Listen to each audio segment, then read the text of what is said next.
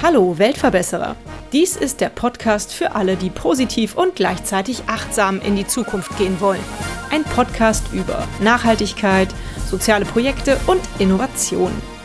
Abonniere doch unseren Kanal und verpasse keine weitere Episode des Weltverbesserer Podcasts.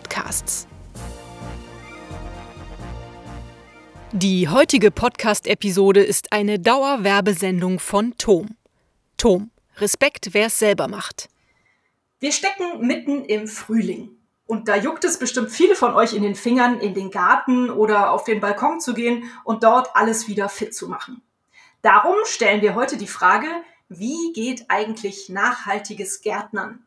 Um das herauszufinden, steht mir Ribana Jansen, Projektmanagerin Sustainability beim Tom Baumarkt, als Expertin zur Seite. Herzlich willkommen, liebe Ribana. Bitte erzähl uns doch mal kurz deinen Background. Wie bist du eigentlich Expertin für nachhaltiges Gärtnern geworden? Das ist eine total spannende Frage, weil ich ursprünglich gar nichts mit Gärtnern zu tun hatte, sondern ich habe mal angefangen, meine berufliche Laufbahn quasi in der Mode Branche und äh, bin dann irgendwie beim Baumarkt gelandet und habe da total lange Projektmanagement gemacht und irgendwann hat mich auch die Sinnfrage eingeholt, was glaube ich auch ganz viele gerade so ein bisschen umtreibt und ich habe mich sehr mit dem Thema Nachhaltigkeit angefangen zu beschäftigen. Und das passte dann ganz gut, dass auch eine Stelle frei war in dem Bereich bei uns beim Turmpflanzenlager in Mottrop als Nachhaltigkeitsmanagerin mit dem Schwerpunkt Zierpflanzen. Und äh, dazu habe ich dann noch ein MBA gemacht in Sustainability Management, um das auch von theoretischer Seite abzudecken. Und da Gärtnern und Pflanzen sowieso schon privat meine Leidenschaft sind, hat sich das super zusammengefügt für mich. Und ja, so bin ich als Expertin heute beim Weltverbesserer Podcast gelandet. Klasse. Und bei Tom hast du wahrscheinlich so ein bisschen deinen Traumjob gefunden, so wie sich das anhört, oder? Total. Also für mich ist es eine super Kombi, einfach aus, aus Pflanzen und ja, den Nachhaltigkeitsgedanken auch in so einem großen Unternehmen weiter nach vorne treiben zu können, weil man dann auch einen gewissen, gewissen Einfluss quasi ausüben kann. Ne? Das ist, äh, finde ich, total viel wert. Mhm. Darf ich dich fragen, was war bei dir so der Auslöser? Du hast gesagt, äh, irgendwie hast du auf einmal angefangen, dich viel mehr mit Nachhaltigkeit und Umwelt zu beschäftigen. Mhm. Bei mir war das so ein bisschen die Geburt meines Sohnes. Was war bei dir so der Auslöser? Hattest du irgendein Erlebnis, ein Schlüsselerlebnis? Tatsächlich so gar nicht. Also ich habe schon immer viel hinterfragt und das Thema Nachhaltigkeit ist ja auch in den letzten Jahren stark medial präsenter geworden. Ich habe eine Freundin, die hat vor acht Jahren ein Start-up mit aufgezogen, die Nachhaltigkeitsberatung machen. darüber bin ich damit in Kontakt gekommen. Ich habe das super eng verfolgt. Und ja, die hat dann auch dieses Studium angefangen, was ich dann ein Jahr später nachgezogen habe. Und seitdem äh, hab, hat mich das Thema auch einfach nicht mehr losgelassen. Mhm, schön. Was sind denn, kommen wir jetzt mal hier zum Eingemachten, immerhin sind wir wegen dem Gärtnern hier, was sind denn die schlimmsten Klimasünder beim Gärtnern? Kann man das überhaupt so sagen? So die schlimmsten Klimasünder, finde ich, klingt so hart. Es gibt super viele Sachen, worauf man, glaube ich, achten kann und manchmal macht es ja auch schon so Kleinigkeiten. Ne? Also was ich immer persönlich ganz schlimm finde und was auch überhaupt nicht gut ist fürs Klima, aber auch für die Biodiversität im Speziellen, sind so Steingärten viele Leute, die einen Vorgarten haben. Mittlerweile ist es ja auch so ein, so ein, Trend geworden in den letzten Jahren, dass man sich so einen Steingarten anlegt, weil der vielleicht am Anfang besonders hübsch aussieht. Aber so wirklich was bringen tut er halt leider nicht, ne? weil so weder für die Insekten noch für einen selber, weil im Sommer heizen sich die Steine besonders auf und äh, geben die Wärme dann auch die ganze Zeit ab, während äh, so ein Blumenbeet oder auch schon eine Rasenfläche da einen deutlichen Kühlungseffekt mit sich bringt und auch noch gleichzeitig einen Mehrwert hat für die Insekten. Worauf man noch achten könnte, ist das Thema torffreie Erden. Ich glaube, zum Thema Torf kommen wir später auch noch. Dann, dass man seine Gartenabfälle nicht verbrennt. Ich glaube, das wird auch noch ab und zu gemacht. Organischen Dünger einzusetzen, gebrauchtes, was man im Garten hat, einfach mal abzucyceln, anstatt es neu zu kaufen oder akkubetriebene Gartengeräte zu benutzen, anstatt welche mit Motor. Mhm. Ja, das sind ja schon mal ein paar ganz gute Vorschläge. Ich dachte mir auch, wir könnten das Thema vielleicht mal so ein bisschen in äh, bestimmte Kategorien aufteilen. Und als allererstes fiel mir eigentlich, außer der Versiegelung, die du jetzt gerade angesprochen hast, die ja eine große Sünde ist, fiel mir der Boden ein, also die Erde. Was ist denn beim Thema Erde überhaupt zu beachten? Du hast gerade schon den Torf angesprochen was kann man tun, damit das alles möglichst nachhaltig ist und man die Umwelt möglichst wenig belastet? Genau, also Erde ist beim nachhaltigen Gärtnern beziehungsweise beim Gärtnern generell total wichtig, weil alle Nährstoffe, die die Pflanze braucht, die kommen nun mal aus der Erde. Und beim Thema Torf ist es so, dass äh, drei äh, Prozent unserer globalen Landfläche aus Mooren besteht. Und äh, sobald die trockengelegt werden, um Torf zu gewinnen, wird der in den Mooren gespeicherte Kohlenstoff freigesetzt. Und jetzt ist es so, dass Moore aber, obwohl sie nur so wenig Anteil an unserer globalen Landfläche haben, doch eine ganze Menge Kohlenstoff speichern, nämlich genauso viel wie alle Wälder der Erde zusammen. Wow. Und gleichzeitig sind sie auch noch Lebensraum natürlich für viele spezialisierte Tier- und Pflanzenarten, die ihr Zuhause verlieren, sobald das Moor trockengelegt wird. Und durch die Trockenlegung wird dann auch der in den Mooren gespeicherte Kohlenstoff nach und nach als CO2 freigegeben, was natürlich auch fürs Klima ziemlich unglücklich ist. Und beim torffreien Gärtnern wird Torf, wie der Name schon sagt, nicht eingesetzt, sondern durch andere alternative Rohstoffe ersetzt. Das können Rindenhumus sein, Holzschnitzel, Perlite, Tongranulat, Kompost. Und dadurch hat man eine qualitativ hochwertige Erde und kann gleichzeitig auch das Klima schützen. Mhm. Jetzt hast du es schon angesprochen, den Kompost. Wie stehst du zum Kompost und braucht ein guter Garten eigentlich einen eigenen Kompost? Also Kompost ist natürlich ideal zur Bodenverbesserung ne? und äh, deutlich klimafreundlicher auch als Dünger, wie zum Beispiel so ein Kunstdünger. Und wer Platz hat, sollte auf jeden Fall einen Kompost anlegen. Ich glaube, in den Städten ist es auf jeden Fall schwierig, also im kleinen Garten auf deiner Terrasse oder deinem Balkon einen Kompost anzulegen. Hier gibt es aber mittlerweile mit so Wurmkompostern, Wurmkisten ganz schöne Alternativen. Und ansonsten ja die Rohstoffe, die man braucht für so einen Kompost, also diese Ausgangsstoffe, die fallen eigentlich in jedem Haushalt an. Ne? Also jeder hat irgendwelche organischen Abfälle aus der Küche oder dem eigenen Garten. Und das Einzige, was total wichtig ist bei einem Kompost, ist, der braucht eine gute Belüftung, damit es eben nicht fault.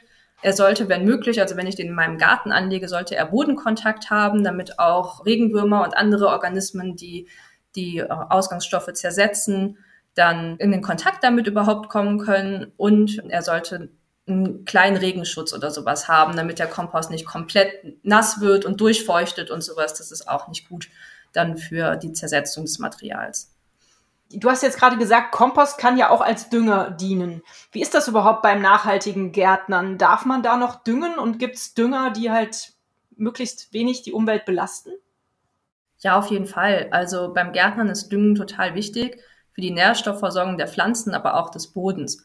Wir müssen uns das so vorstellen, wenn ich gärtnere und ich lege jetzt zum Beispiel einen Nutzgarten an, dann nimmt die Pflanze aus dem Boden ja auch Nährstoffe auf und dann ernte ich die Pflanze und dann sind dem Boden ja die Nährstoffe in dem Moment erstmal entzogen, weil dieser natürliche Kreislauf von es wächst etwas, irgendwann stirbt es ab, es verrottet und die Nährstoffe gehen wieder in den Boden, den unterbrechen wir ja in dem Moment. Mhm. Und da ist Dünger total wichtig, um den Boden auch weiterhin mit Nährstoffen zu versorgen, um den vital zu halten, damit ich auch dann weiter gärtnern kann und auch erfolgreich gärtnern kann. Und da kann man mit Kompost einfach äh, super düngen. Es gibt auch noch andere Möglichkeiten. Ich kann zum Beispiel eine Brennnesseljauche ansetzen, indem ich einfach mir Brennnessel aus der Umgebung hole. Ja, wenn jemand irgendwie ein Feld in der Nähe hat oder so, irgendwo wachsen eigentlich immer Brennnesseln. Pack die in einen Eimer, dann fülle ich den mit Wasser auf, sodass die Brennnesseln gut bedeckt sind ähm, und lasse den also zwei Wochen abgedeckt ziehen. Es riecht ein bisschen unangenehm, aber für die Pflanzen ist es einfach ein super Stickstoffdünger und nebenbei hilft Brennnesseljauche auch noch prima gegen Blattläuse. Super. Äh, wenn ich die Pflanzen damit besprühe. Cool, das ist ja ein guter Tipp. Und ansonsten gibt es auch noch organischen Dünger aus natürlichen Inhaltsstoffen, der auch für den ökologischen Landbau geeignet ist. Da haben wir bei Tom zum Beispiel auch eine sehr große Auswahl. Schön. Also es ist ja gut, dass es die Möglichkeit gibt, auch ökologisch wertvoll zu düngen. Ähm, ich habe irgendwann mal gehört, es ist auch cool, wenn man den Kaffeesatz in die Erde mit reinrührt sozusagen, ohne jetzt das vorher auf den Kompost gepackt zu haben. Stimmt das? Ja, das geht auch. Genau, Kaffeesatz ist auch ein guter Dünger. Beim Düngen ist nur wichtig, dass man die Pflanzen genau beobachten sollte ne? und dann gezielt düngen. Also zu viel düngen ist auch nicht gut. Dann kann es zum Beispiel passieren, dass, dass die Pflanze halt einfach mit Nährstoffen überversorgt wird, was ihr dann auch wieder schadet. Also genau wie beim Gießen ist es wichtig, dass genau beim Düngen auch die Pflanzen einfach beobachtet werden und ich dann in regelmäßigen Abständen zum Beispiel gezielt Dünger einsetze da ergibt sich mir gleich mal eine Frage, gibt es da eigentlich sowas wie so ein zyklisches Gärtnern? Also ähm, ja, ich weiß nicht, ob das jetzt der richtige Ausdruck ist, aber im Moment haben wir ja gerade Frühling. Gibt es da besondere Dinge, die ein Gärtner jetzt im Frühling, ein nachhaltiger Gärtner jetzt im Frühling beachten sollte und machen sollte? Also es gibt auf jeden Fall diesen Zyklus des Gartens. Im Frühjahr, jetzt gehen wir so langsam auf die äh, Zeit so die Tage werden länger. Es wird hoffentlich auch irgendwann ein bisschen wärmer. Und was man jetzt ganz toll machen kann, ist zum Beispiel auch schon Pflanzen vorziehen, ja, für den Garten, Salat, Tomaten, Gurken und sowas. Da ist jetzt im März die ideale Zeit, wo ich Gemüse schon vorziehen kann. Und äh, vielleicht habe ich ja im letzten Jahr Gemüse gehabt, was mir besonders gut geschmeckt hat, äh, wo ich dann Samen aufbewahrt habe. Die gehören jetzt in die Erde, damit ich die dann auch nachher schön in meinem Garten auspflanzen kann, wenn es draußen wärmer wird. Super Idee. Nun hast du erwähnt, äh, dass man möglichst torffrei gärtnern sollte. Welche Möglichkeiten bietet denn jetzt Tom da, dass es einem einfach ist, torffrei zu handeln? Also wir bei Tom haben bereits 2016 beschlossen, dass wir aus Torf in Hobbyerden aussteigen und zwar bis 2025. Das heißt, bereits heute finden unsere Kundinnen und Kunden eine Vielzahl an torffreien und äh, torfreduzierten Erden, wobei seit diesem Jahr wirklich alle unsere Erden der Turm-Eigenmarke sukzessive torffrei werden. Das heißt, hier sind wir schon einen großen Schritt weiter. Und auch bei unseren Zierpflanzen arbeiten wir seit einigen Jahren mit unseren Gärtnerinnen und Gärtnern daran, Torf im Substrat unserer Zierpflanzen sukzessive zu reduzieren. Das ist im Profigartenbau gar nicht so einfach, aber wir merken, dass das Thema immer präsenter wird und dass die Gärtner da wirklich super engagiert sind. Und so bieten wir schon eine Vielzahl an torffreien und torfreduzierten ähm, Artikeln bei uns an. Mittlerweile über 200 Stück. Und die erkennt man an dem ProPlanet-Label, dem Nachhaltigkeitslabel der Rewe Group, das auf jedem Etikett dann drauf ist und wo der Kunde auch nochmal spezifische Hinweise findet zu der Pflanze und zum Thema Torf. Klasse. Vor allem schön, dass ihr das so einfach kennzeichnet, dass das auch jeder sofort erkennen kann. Kommen wir doch mal zu einer anderen Sparte beim Gärtnern. Man muss ja eigentlich immer alles bewässern. Also Wasser ist ein wichtiger Faktor im Garten. Was kann man denn tun, um da möglichst nachhaltig zu agieren? In den letzten Jahren war es ja häufig sehr trocken. Ist es da eigentlich noch zu verantworten, dass man zum Beispiel den Rasen sprengt? Das ist eine sehr gute Frage. Am besten ist auf jeden Fall erstmal Regenwasser zu benutzen statt Leitungswasser.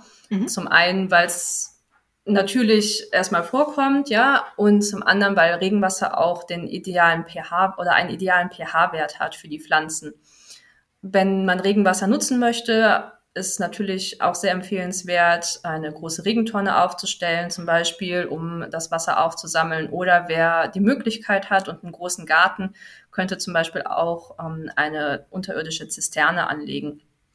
So ein Richtwert sind so 600 Liter, die da reinpassen sollten, wenn ich einen größeren Garten habe, um auch trockenere Perioden im Sommer. Du hast ja gerade schon angesprochen, dass es leider auch bei uns immer trockener wird in den Sommern, um das vielleicht ein Stück weit überbrücken zu können. Ne? Dann statt so einem englischen Rasen, Rasen hat es ja auch gerade schon genannt, ne? also viele haben ja noch dieses Bild vom perfekten englischen Rasen. Da kann man ja auch mal hinterfragen, brauche ich den überhaupt? Ne? Oder ist es vielleicht auch schön, so eine Wildblumenwiese anzulegen, ähm, die ich ein bisschen höher wachsen lasse, wo die Insekten auch was von haben. Und die muss ich dann vielleicht nur zweimal im Jahr mähen und dadurch ist die auch viel robuster, ja, und übersteht so Trockenperioden besser als so ein kurzgeschnittener Rasen. Mhm. Auf jeden Fall. Also wir haben es am Anfang so gemacht, dass wir schon einen relativ gepflegten Rasen auf unserem mhm. handtuchgroßen äh, Stück Garten gemacht haben, weil mein Sohn ganz gerne da ein bisschen Fußball spielen wollte. Mittlerweile ist er aber in dem Alter, die Fußbälle landen alle in den Nachbargärten. Der ist einfach zu groß und schießt zu stark. Und deswegen lassen wir jetzt auch die Gänseblümchen und Butterblümchen und alles, was da so rauskommt, durchaus zu, weil wir ja auch denken, das ist bestimmt ganz gut für die Insekten. Absolut. Ja. Genau, genau richtig. Okay, dann machen wir schon mal alles in dem Bereich schon mal alles gut. Du hast eben schon erwähnt, der Brennnesselsud wäre gut gegen irgendwelche Schädlinge. Was war es nochmal? Blattläuse? Blattläuse, genau. Genau, richtig. Was gibt's denn noch so für Tricks, ähm, was man tun kann gegen unerwünschte Fressfeinde sozusagen auf Obst und Gemüse und äh, gegen unerwünschtes Unkraut auch ohne Chemie zu verwenden? Genau, also gegen Fressfeinde, ähm, im Volksmund sagt man, glaube ich, auch Schädlinge, das wird immer sehr pauschal gesehen, finde ich. Ne? Also es wird so zwischen Schädlingen und Nützlingen unterschieden und die Schädlinge haben ja erstmal auch eine Funktion in der Natur Und da ist erstmal wichtig, ein Gleichgewicht zu halten natürlich. Und was wir machen können, neben Brennnesseljauche zum Beispiel, was gegen Blattläuse auch hilft, ist zum Beispiel oder helfen kann, ist so ein Sud mit schwarzem Tee oder Knoblauchzehen in die Erde stecken oder was es auch gibt, wenn man sich so Saisonkalender oder sowas besorgt, da steht auch zum Beispiel manchmal so gute Nachbarn, ne? also Sorten oder Obst, Gemüse, das sich einfach gut ergänzt und dann Schädlinge so voneinander fernhält. Was man auch total gut machen kann, wenn man merkt, hm, okay, das sind aber jetzt ganz schön viele Blattläuse zum Beispiel, kann ich mir auch Nützlinge kaufen. Ja, die kann man auch im Internet bestellen. Die kommen dann zu einem nach Hause, so Schlupfwespen zum Beispiel. Die kann ich dann ausbringen. Keine Angst, die haben an uns Menschen keine Freude, ja, die tun uns nichts. Und die haben dann die Aufgabe, zum Beispiel die Blattläuse zu beseitigen, indem sie die als ja, Ablagestätte für ihre Brut nutzen. Klingt vielleicht ein bisschen brutal, funktioniert aber in der Natur so. Und ja, das Thema Unkraut hattest du ja noch angesprochen. Anstatt mit Chemie da zu hantieren, kann man Unkraut auch total gut mechanisch entfernen mit der Hand. Das eignet sich zum Beispiel auch bei einigen äh, Schädlingen. Das heißt, wenn ich irgendwie sehe, auf meinem Kohl sitzen, sitzen so ein paar Raupen, dann kann man die auch einfach mal mit der Hand absammeln. Ne? Und genauso kann ich Unkraut mechanisch entfernen oder wenn ich verhindern möchte, dass ähm, Unkraut überhaupt entsteht, kann ich äh, Rindenmulch oder Holzhäckselmulch einsetzen, damit der Boden gut abgedeckt ist und das Unkraut auch kein Licht oder weniger Sauerstoff bekommt um überhaupt zu wachsen. Ne? Und die gleiche Funktion hat zum Beispiel ein Staudenbeet. Ja, also wenn ich Stauden setze und dann dauert das ja so zwei, drei Jahre, bis die groß genug sind, ja, dann decken die den Boden gut ab. Und das ist auch eine total tolle Alternative zu, zu Steingärten, weil dann macht das Beet genauso keine Arbeit mehr. Es wird super oft äh, oder super gerne auch so Unkrautvlies eingesetzt, ja, einfach weil es erstmal den Wuchs von Unkraut verhindern sollen, dass es als, als total praktisch empfunden wird, das lieber weglassen, weil ähm, irgendwann fängt da dieser Verrottungsprozess an und das Unkrautvlies besteht leider auch aus Kunststoff. Dann haben wir ganz viel Mikroplastik im Garten und das wollen wir ja auf keinen Fall beim nachhaltigen Gärtner, beziehungsweise eigentlich beim Gärtnern generell.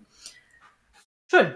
Du hast ja tolle Tipps auf Lager. Klasse. Kannst du mir sagen, welche Maßnahmen Tom konkret trifft, um dem massiven Arten- und Insektensterben entgegenzutreten. Das ist ja auch was, was häufig durch Chemie oder chemikalische Waffen im Garten leider passiert, dass nicht nur die Schädlinge, sondern auch die nützlichen Insekten absterben.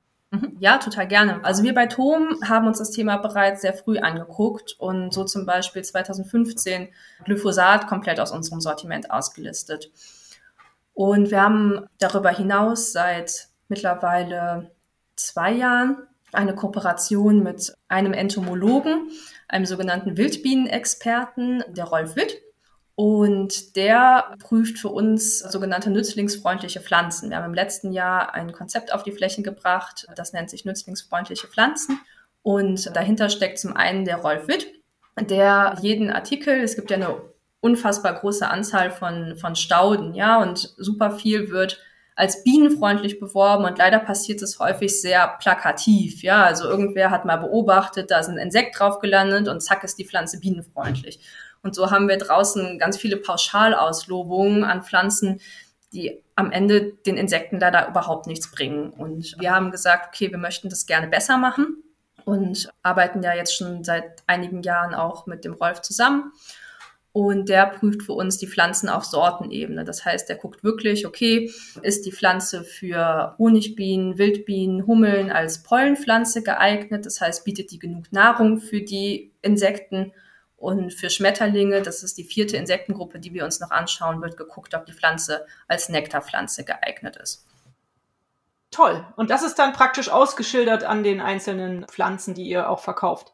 Genau. Also auf dem Etikett kann der Kunde oder die Kundin dann auch erkennen, für welches Insekt eine Pflanze besonders geeignet ist und so sich eine individuelle Mischung zusammenstellen oder einen ganz eigenen Schwerpunkt legen. Und darüber hinaus ist uns das Thema Pflanzenschutzmittel generell, aber bei dem Sortiment natürlich nochmal besonders wichtig. So haben wir neben unserer allgemeingültigen Negativliste, die schon viele besonders gefährliche Pflanzenschutzmittel ausschließt, eine erweiterte Negativliste genau für dieses Sortiment, wo sämtliche bienengefährlichen Pflanzenschutzmittel dann auch in der Produktion untersagt sind. Gut, dass ihr euch da so engagiert, finde ich klasse. Also ich finde es auch absolut wichtig und, und richtig, das zu tun und stehe da auch voll hinter. Also ich mag das Projekt extrem gerne. Und darüber hinaus arbeiten wir auch mit Global 2000 noch zusammen in dem Bereich. Das ist eine der führenden österreichischen Umweltorganisationen. Die schauen zum einen im Zierpflanzenbereich, wie wir den Einsatz von Pflanzenschutzmitteln noch weiter reduzieren können. Natürlich auch immer in Zusammenarbeit mit unseren Gärtnerinnen und Gärtnern. Also wir entscheiden das nie alleine, sondern wir haben da immer den direkten Austausch auch mit unseren Gärtnerinnen und Gärtnern, weil es wichtig ist, dass alle mitgenommen werden. Darüber hinaus berät Global 2000 uns auch generell bei unserem Pflanzenschutzsortiment beim Ton. Und hier haben wir im letzten Jahr 22 Artikel identifiziert, die wir durch umwelt- und verbraucherfreundliche Produkte ersetzt haben. Cool, richtig toll. Was kann man denn als individuelles Wesen, das gerne seinen Garten nachhaltig gestalten möchte, für Insekten, aber vielleicht auch für Vögel, aber auch für andere Tiere, die geschützt werden sollten? Mir kommt ja jetzt zum Beispiel Igel in den Sinn. Was kann man im Garten machen, damit solche Tiere sich auch wohlfühlen in einem Garten, der auf der einen Seite bestimmt auch gepflegt aussehen darf, aber auf der anderen Seite halt auch gut sein soll für Umwelt und Natur? Ja, also da gibt's einiges, was man machen kann. Ne? Also ich könnte zum Beispiel in meinem Garten, der kann ja gepflegt aussehen, ich habe trotzdem ein paar wilde Ecken, die ich Natur belassen lasse. Ja, also Totholzhaufen, wenn ich im, im Herbst ein bisschen was zurückgeschnitten habe oder sowas, ne, das nicht in die Biotonne geben, zum Beispiel oder zum Recyclinghof, sondern einfach so einen Totholzhaufen anlegen. Da ähm, finden Insekten Unterschlupf oder auch für Igel so einen Laubhaufen anlegen. Ich kann, äh, was auch immer ganz hübsch aussieht, eine Trockenmauer anlegen, wo dann äh, auch Reptilien Unterschlupf finden oder Wildbienen Nester bauen für ihre Brut. Ich kann aber auch mir eine hochwertige Nisthilfe kaufen, wenn ich jetzt das nicht selber bauen möchte. Ja, da bieten wir auch äh, viele hochwertige Modelle, die wir auch äh, zusammen mit dem Rolf Witt dann ausgesucht haben. Da kann ich schon einiges machen und natürlich dann auf die Pflanzenauswahl achten. Ne? Also dass ich Pflanzen kaufe für meinen Garten, die für Insekten geeignet sind, dass ich vielleicht so eine Wildblumenwiese anlege, also was. Hm. Ich habe zum Beispiel so ein schönes Insektenhotel gekauft. Das ist gar nicht so groß, ähm, relativ klein, aber das passt hier bei uns gut äh, hinter die Gartenhütte und sind sofort Insekten eingezogen. Ich war total begeistert. Die Löcher sind alle ausgefüllt und das hat mich total glücklich gemacht zu sehen, dass es auch direkt genutzt wurde. Aber du hast eben das Thema Pflanzen angesprochen. Das würde ich gerne als nächstes beackern, weil Pflanzen sind ja häufig in so Plastiktöpfen drin. Da würde ich gerne mal wissen, gibt es da eigentlich eine Alternative zu? Und gibt es eigentlich auch biozertifizierte Pflanzen? Sehr gute Frage. Als erstes möchte ich da, glaube ich, eine Lanze brechen für die Plastiktöpfe. Vielleicht ein bisschen unerwartet, aber man muss uns so ein bisschen unterscheiden. Vor einiger Zeit waren die Pflanztöpfe alle schwarz. Und schwarzes Kunststoff kann leider nicht recycelt werden, weil der in den Recyclinganlagen nicht erkannt wird. Und darum ähm, haben wir schon 2021, meine ich, die Forderung gestellt, dass wir nur noch Pflanztöpfe haben möchten oder beliefert werden möchten mit Pflanzen, die in Töpfen sind, die einmal recyclingfähig sind. Ja, das heißt, die sind grau oder andersfarbig gestaltet. Auf jeden Fall so, dass sie in den Recyclinganlagen erkannt werden und äh, es ist mindestens 50 Prozent Post-Consumer-Material enthalten. Das heißt, Kunststoff, der einmal schon durch den Kreislauf gegangen ist und in der haushaltsnahen Entsorgung, gelber Sack zum Beispiel, entsorgt wurde. Wir arbeiten sehr eng mit einer Verpackungsberatung zusammen, die sich auf nachhaltige Verpackungen spezialisiert hat und haben uns auch ausrechnen lassen, wie so die Treibhausgasemissionen bei der Herstellung sind. Und ähm, wenn wir jetzt mal auf Töpfe aus alternativen Materialien kommen, die hattest du ja angesprochen, da gibt es mittlerweile super viele Anbieter. Da ist aber häufig Vorsicht geboten, weil die Töpfe, auch wenn sie zum Beispiel als erdabbaubar oder kompostierbar angegeben werden, meistens doch ein hohes Risiko für Mikroplastik haben. Nicht alle, es gibt Ausnahmen, aber viele haben das leider. Außerdem bestehen einige von diesen alternativen Töpfen auch aus Biokunststoffen. Bei Biokunststoffen ist immer das Thema, dass die Rohstoffe, die dafür verwendet werden, natürlich auch irgendwo angebaut werden müssen. Und ähm, diese Anbauflächen stehen dann wieder in der Konkurrenz zu Lebensmittelanbauflächen, wo man dann auch immer so ein bisschen abwägen muss. Ne? Wir haben Tests gemacht mit einpflanzbaren Töpfen, die auch definitiv kein Mikroplastik hinterlassen und die aus regionalen Rohstoffen kommen, die nicht in Konkurrenz stehen zum Lebensmittelanbau. Und da äh, waren wir ganz glücklich, dass wir sowas gefunden haben.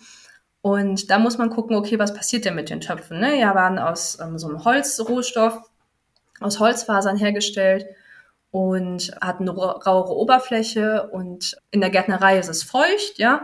Dann haben sich da halt so Eigenablagerungen drauf gebildet und ein paar Pilze, die aber überhaupt nicht schädlich sind, sondern die gehören einfach zum natürlichen Gärtnern dazu.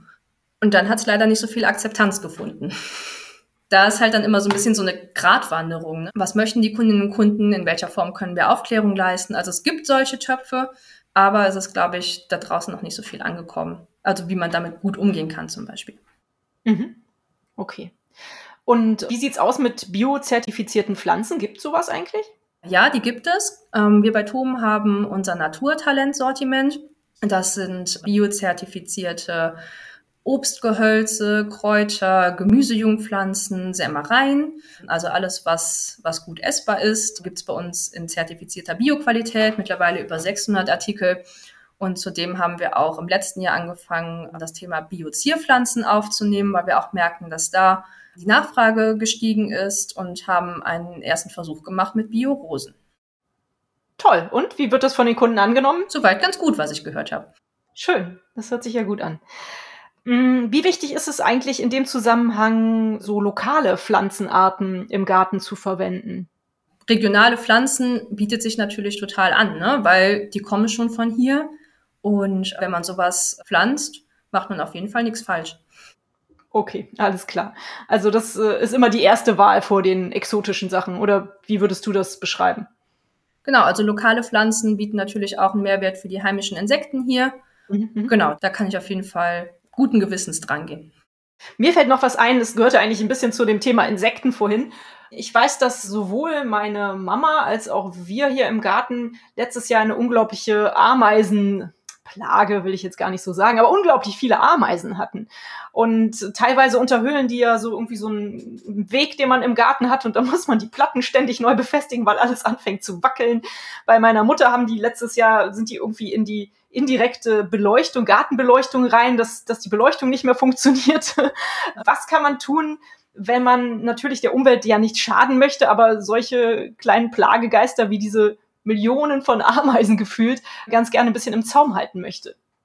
Zu Ameisen fällt mir jetzt spontan tatsächlich nichts ein. Es gibt garantiert irgendwas. Ne? Ich habe es gerade nur nicht präsent. Wir haben aber auf der tom.de, also auf unserer Webseite, auch verschiedene Ratgeber, wo garantiert was zum Thema Ameisen drin steht und äh, wo man sich dann auch einfach mal informieren kann, was man da so machen kann.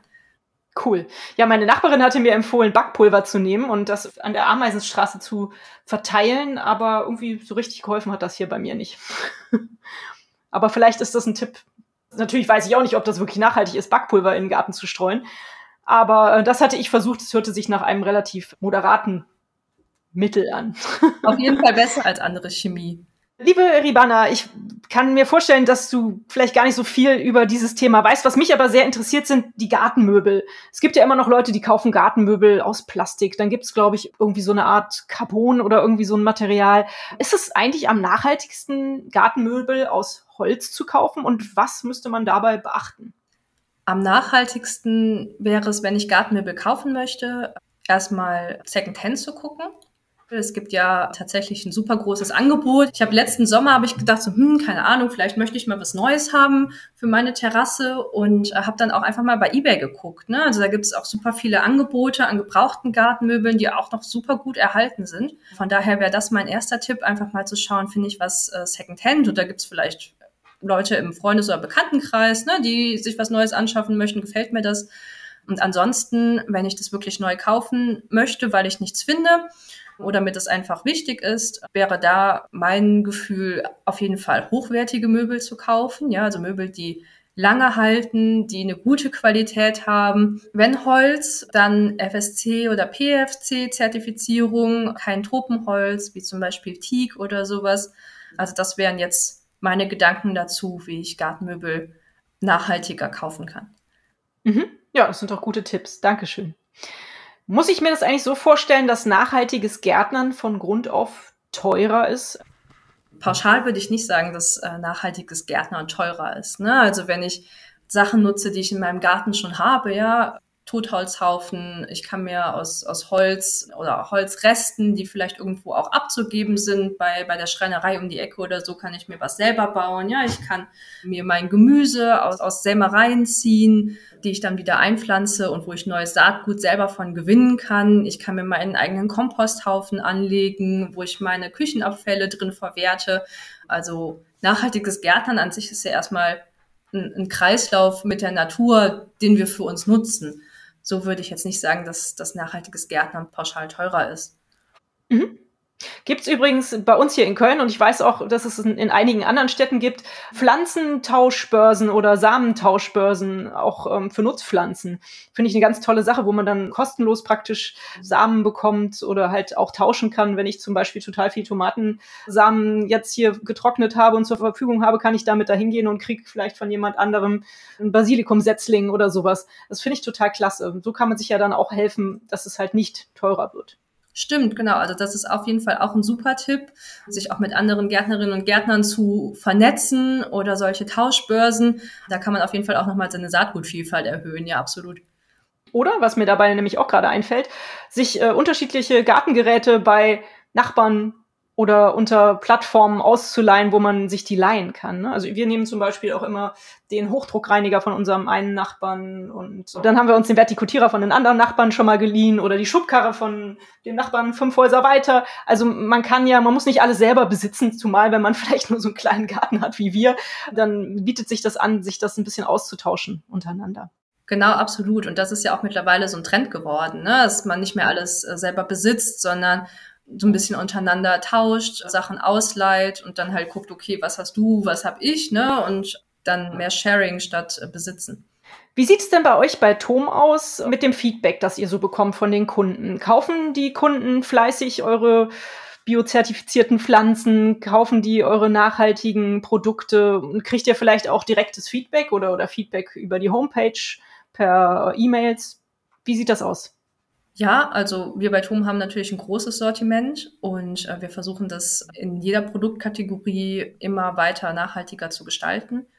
Wir merken, dass wir positives Feedback bekommen, also insbesondere zum Beispiel bei dem Insektenthema gibt es auch immer wieder Studien von NGOs, die dann bei Wettbewerbern auch im gesamten Markt sich Pflanzen angucken und die dann testen lassen auf Pflanzenschutzmittel und da kriegen wir dann, wenn solcher, so ein Bericht rausgekommen ist, kriegen wir super viele Anfragen. Ne? Und dann freue ich mich immer total, den Kundinnen und Kunden dann erklären zu können, was wir halt anders machen ne? und warum wir das machen und was er bei uns für Pflanzen findet, wie sich das Konzept darstellt. Da kriegen wir total viel positives Feedback, auch zum Beispiel seitens der Politik, wo wir auch im Torfbereich Vorreiter sind mit dem Torfausstieg bis 2025. Wir arbeiten mit NGOs zusammen. Global 2000 zum Beispiel habe ich eben schon genannt auch noch ein paar andere, wie Fair Trees zum Beispiel bei unseren Weihnachtsbäumen. Auch da versuchen wir gemeinschaftlich dann zusammen was besser zu machen, ne? weil die haben nochmal eine andere Perspektive vielleicht als wir und so können wir auch zusammen Projekte gut umsetzen. Wunderbar, sehr schön. Sag mal, macht ihr auch was Richtung Pädagogik? Geht ihr auch in Schulen oder in Kitas? Keine Ahnung. Wie kann man Kinder für nachhaltiges Gärtnern begeistern? Hast du da einen Tipp? Gibt es da ein Projekt von Ton? Aktuell noch nicht, aber finde ich auf jeden Fall eine super Idee ja, Kinder begeistern, einfach mitnehmen, würde ich sagen. Also gerade so Institutionen wie Schulen und Kindergärten sind natürlich super Einrichtungen, um, äh, wenn die Fläche da ist, Kinder da näher ranzuführen. Aber auch selber jetzt als Eltern zum Beispiel, ne? einfach wenn man auch nur einen kleinen Balkon hat oder eine Terrasse mit den Kindern zusammen was pflanzen, gucken, wie das wächst. Ich glaube, da kann man die auch ganz schnell für begeistern. Ja, das glaube ich auch. Also ich weiß es aus einigen Schulen, die ich so kenne, dass sie tatsächlich auch eine Garten AG haben und da kann man dann ja auch die Themen im Endeffekt schon mit einbringen. Genau. Prima. Was ist denn für euch als Turm aktuell so eure größte Herausforderung in diesem Gebiet? Also uns treiben natürlich erstmal die generellen Themen gerade um, ne? wie Inflation oder auch das Thema Energie, was für uns gerade große Herausforderungen sind. Ne? Und ansonsten habe ich eben schon gesagt, wir haben ein großes Sortiment wir versuchen in allen Produktkategorien Lösungen zu finden, um überall nachhaltigere Alternativen anbieten zu können. Genau, arbeiten da auch mit externen Partnern zusammen, um auch diese Herausforderungen dann lösen zu können.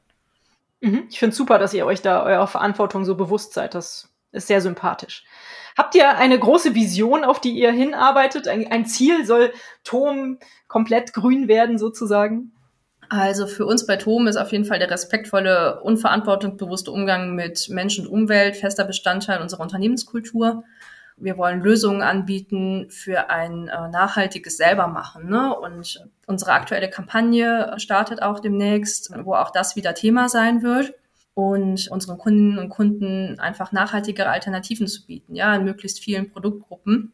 Sie dafür zu befähigen, dass Nachhaltigkeit auch einfach sein kann ohne dass es eine große Hürde ist, ja, also diese Hürde nehmen und gleichzeitig können wir natürlich auch, wir haben über 300 Märkte in Deutschland, wir erreichen sehr viele Kundinnen und Kunden jeden Tag für das Thema sensibilisieren.